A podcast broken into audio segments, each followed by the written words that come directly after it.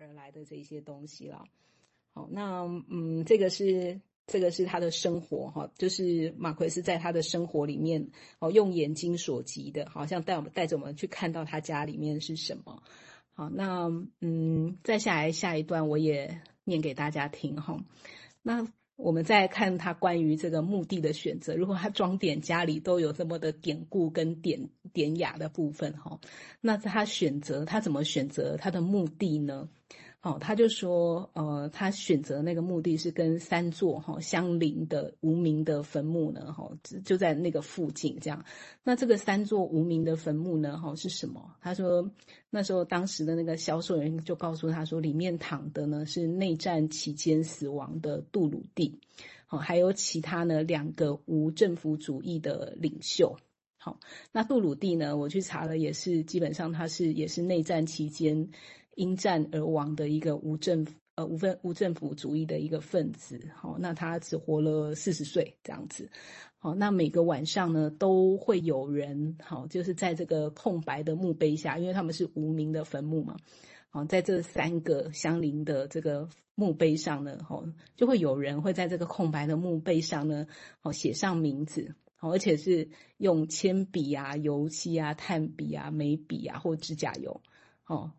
看起来就是近期可以拿出来写写下的东西都拿拿出来写了，好，那整整齐齐的写上每一个字母。到了隔天早上呢，墓园的这个管理员呢，都会想办法把它给擦掉，好，不让人知道到底是谁躺在这个呃哑身的大理石碑底下。他，那玛利亚他还要求这个墓地的销售员哈说明呢。呃，他他就跟对方说明说，自己选择墓地的条件是，我要找一个可以安眠的地方，不能有淹水的风险，因为他曾经在小时候目睹过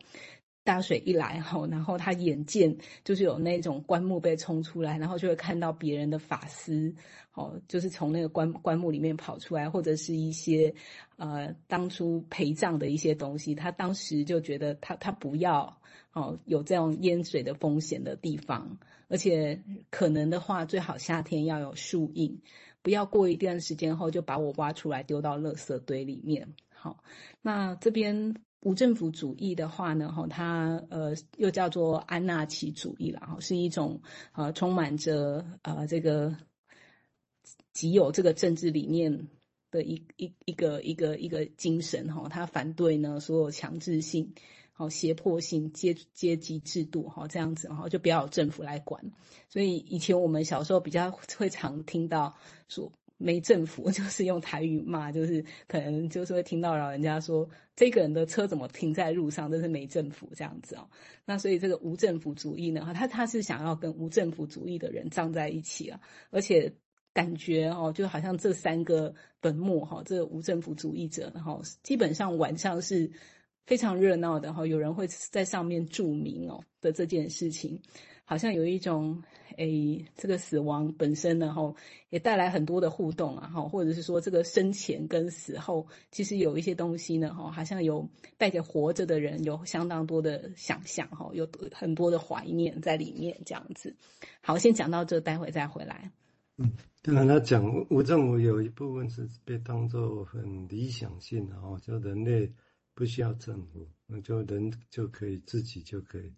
那当然，这种期待理想在人世间是也没有存在过的哈。这个在真正的人类实验里面不曾存在过。那如果大家有注意有读过那个高丁英国一个作者高丁的《苍蝇王》，就描绘一群小孩子真的是无政府，在一个孤岛长大，而描绘的是很可怕的哦。所以这同样一个意思，有一个理想性。他幻想的一部分，另外一个就是有他残酷的一面，所以我相信这个作者马奎斯应该知道这些啊，所以他引述这个东西来描绘，其实我会当然是增加他整个在文章里面的一个一个深度了哈，跟想象的一个一个范围哦。那当然在读这些在刚刚对清代念的时候，其实也很感动啊，就其实是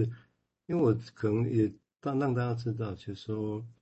因因为读读读他的小说的时候，一篇一篇在读，就觉得，哇塞，他他他这个文章写的都比金庸文系太好了吧？但是我要提醒自己，好像我必须站在自站在自己的位置上，哦，来来消化这些事情，哦，那这个地方是的确他的描绘，那是这这个伟大的诗人啊，像弗雷德讲的，伟大的诗人其实他们描绘的内心世界，哦，他们过程上描绘内内心世界，我觉得是远远比金融分析家，甚至比心理学家还要还要深刻，哦，我想这个是一个一个很。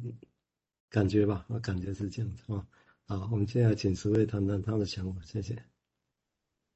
OK，好，哎，刚刚瑞君讲到那个无政府的那个部分哈，就是那个马奎斯他的故事啊，他说他都是从社会事件出来的，那所以他的其实这样短短一个小说里面，其实他是有历史感的，就是他会去谈到那个呃法兰西斯科的佛朗哥，就是那个独裁政府，然后。刚才也谈到那个无政府，那甚至书里面有一段，就是有个学生，然后他喊加泰隆尼亚万岁，然后就被射杀。那其实这是一个很有历史的一个的一个很有诶强烈感的那个东西在里面，所以感觉这个老妇人好像在为自己安排死，然后为自己打点这些东西。可是他眼前所见的是整个社会的一个大动荡。然后，所以他是没有办法独身其外。其实那个墓地好像也旁边站着那个无政府，那他们到底是怎么死的，或是那些人怎么躺在那边的？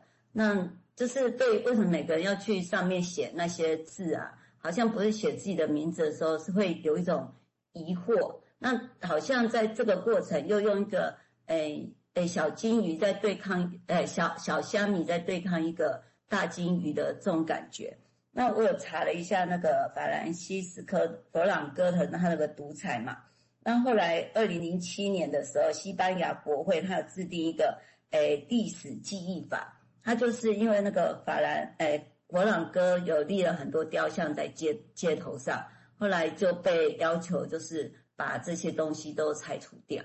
那那所以这个好像诶什么东西会变成我们的历史？除了我们自己为自己存留一些东西以外，好像我们的周围的环境也在为我们塑造一种历史感。那可是这种历史感跟你自己内在的一个心中的价值，有时候是一样的，还是是冲突的？好像我们不能只看到我们的内在，好像外在的那个大环境、那个大时代，好像也在冲击着我们的个人这样子。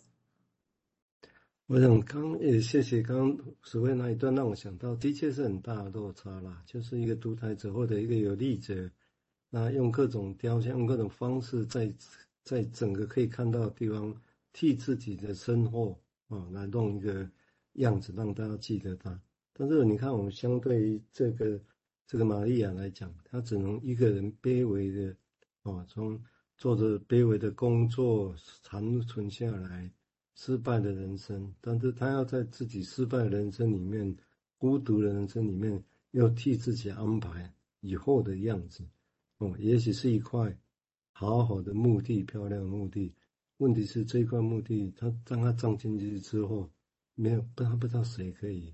哦，我想谁可以再帮忙后续这个事情。所以我是觉得，他把这种人的孤独、卑微，我觉得描绘描绘的实在是很淋漓尽致。这个。我觉得远远超过我们现有的任何的术语。我记得啊，任何心理学的术语都是越越越是术语，然后越被用了，其实就越远离现场，哎，越远离现场哦。哦，那反正你看这些小说本身，反而是贴近我们心里面可以去感受的那个现场啊。好像这是一个不不一样的地方哦。那不违两个不互相违背的哈，但这个会是不一样的地方。好，我们接下来请瑞金谈谈他的想法，谢谢。嗯，好，那嗯，这个或许呢，可以来来来想一下玛利亚是怎么思索的啦。哦，就是说她好像为自己的死亡思索了很多哦。那那个死亡不会是死后才开始想，好像是从现在就开始在想说，哎，他如果即将要死亡的话，哦，就是说那他他会在意的是什么事情？哦，于是他就从。他开始想的那一刻呢，哈，开始在铺陈他的思路，在我们这个小说里面，哦，包括他墓地的选择，哈，他他选择住在这个三座无政府主义者的旁边，哈，墓旁边，哈，那呃，他看到的是，他听到的是吸引他